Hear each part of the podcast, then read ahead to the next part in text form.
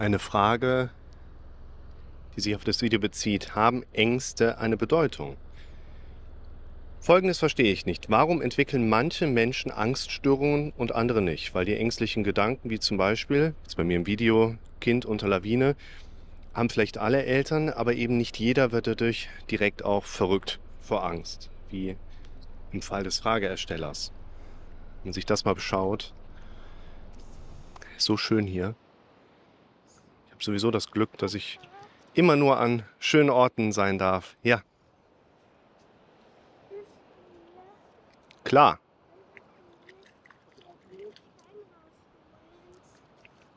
Der Stein. Ja, den Stein den nehmen wir uns gleich als letztes vor. Lass mich mal kurz erklären. Ah, es geht in die andere Richtung.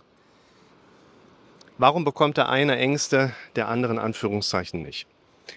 Aus meiner Sicht und eben auch nach dem aktuellen Stand der Hirnforschung sind die meisten angstauslösenden Dinge, die wir für uns in unserem normalen Alltag so wahrnehmen, keine, kein Krankheitshintergrund, keine krankheitsbezogenen Gedanken. Das heißt, ein Großteil der Dinge, die wir da so erleben, auf einer gedanklichen Ebene dürfen wir erstmal differenzieren. Klassiker wieder, wie entsteht ein Gefühl? Wir verstehen wenn wir Gefühle verstehen, wie unser Gehirn Informationen verarbeitet, nämlich vorrangig in Bildern und in auditiven Strukturen. Und wenn wir dann diesen Wahrnehmungskanälen mehr Beachtung schenken, also was für Bilder hat denn jemand, der dann viel Angst in seinem Leben angibt?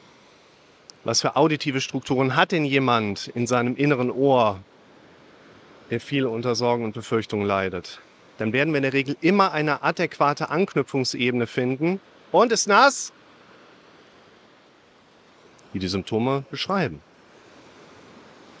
Und was man sich hier vielleicht auch mal ganz kurz vor Augen führen darf. Normalerweise finden wir bei so gut wie jedem Betroffenen, bei mir in der Praxis, bei mir in der Beratung, einen adäquaten Zusammenhang zwischen Masse da. Hey, es wird nicht geboxt hier. Hör mal auf. Das ist eine ganz gefährliche Höhe. Los, Abrichtung mehr mit dir. Komm. Nee, nee, das Wasser kommt. Achtung. Finden wir immer eine ganz adäquate Ebene zwischen den Gedanken, die jemand dann aufzeigen kann und den Symptomen, die entstehen. Das heißt, ja, das stimmt, wir kriegen Flut. Das heißt, ganz wichtiger Punkt, den werde ich in einem eigenen Video nochmal thematisieren. Wenn da jemand sagt, mir geht's nicht gut, dann wegen seiner Symptome. Und seine Symptome sind in der Regel wegen seiner Denkmuster da. Das ist ein ganz häufiger Punkt. Nehmt das nicht auf jeden Zustand, extremisiert das Ganze nicht. Aber in den meisten Fällen spielt es einfach eine Rolle, die Gedanken bestimmen die Symptomatik. Das heißt, wenn jetzt jemand ein Antidepressivum nimmt und ihm würde es gut gehen am Ende, weil er andere bis keine Symptome hat, weil er andere Denkmuster hat. Und jetzt lasst euch nur mal ganz kurz diese Theorie durch den Kopf gehen. Wir würden da draußen in staatlich subventionierte Gedankenmanipulation betreiben, weil durch Einnahme von Antidepressiva die Leute anfangen anders zu denken. In Zeiten von irgendwelchen Chemtrail-Gläubigern, in Zeiten von Verschwörungstheoretikern, Corona-Leugnern, Querdenkern, Kanon in den USA. Ihr glaubt doch nicht im Ernst, dass Antidepressiva verändern, was ihr denkt.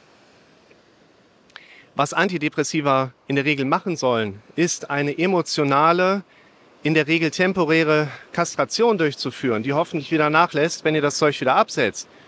Aber wenn ihr ein Antidepressivum nehmt, heißt es noch lange nicht, euch geht's gut oder euer Gehirn kann im neuroplastischen Sinne auch mit der Zeit umtrainieren. Ganz wichtiger Faktor. Wie gesagt, das ist mir so wichtig, da werde ich auch noch mal ein eigenes Video zu machen. Wenn wir hier in die Frage reingehen, warum bekommt der eine Ängste und der andere nicht, dann werden wir relativ schnell erstmal die Ausgangslage haben, wir stecken alle irgendwo im gleichen Boot. Jeder von uns hat angstauslösende gedankliche Mechanismen, Gedanken, die wir interpretieren können als die belasten uns, die sorgen uns, die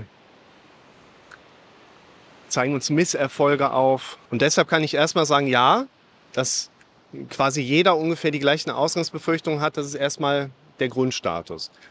Es kommt ein relativ wichtiger Punkt. Du bist ja hier bei mir nicht als Psychiater gelandet. Das heißt, ich arbeite ja nicht in dem Kontext, ich bin gesandt, du bist krank.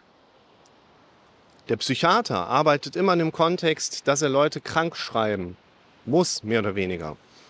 Kannst zum Psychiater gehen, kannst ihm eine Story erzählen von Gesundheit durch und durch, der wird sagen, Sie scheinen irgendeine Störung mit ihrer offensichtlichen Manier zu überlagern. Mal gucken, was das ist. Da kannst du ja jeden krank schreiben letztlich. Wir sind hier nicht beim Psychiater, wo ich sage, ich bin gesund, du bist krank. Wir sind ja auch eben ganz bewusst nicht im Kontext der kassenzugelassenen Psychotherapie, wo ich sage, ich bin klug, du bist doof, weil ich habe ja was studiert, was mich erhebt. Wir sind ja in einem Kontext unterwegs, wo ich dir ganz ehrlich sage, der entscheidende Unterschied zwischen dir und mir sind Coping-Strategien und Kompetenztechniken, die ich bereits kann, die ich mir erarbeitet habe, die ich im Kontext der letzten zehn Jahre Praxistätigkeit, 11.600 Stunden Gespräche mit Menschen, über 750 Klienten, denen ich erfolgreich helfen konnte, sich glücklicher, gesünder und sich wohler zu fühlen. Ganz wichtiger Punkt. Und wir sprechen hier auf Augenhöhe wir sprechen hier gemeinsam in dem Kontext, dass wir Kompetenzen austauschen. Und das ist ein ganz entscheidender Punkt. Unter der Ausgangslage, dass jemand vielleicht die gleichen Impulse, die gleichen Umweltstrukturen erlebt.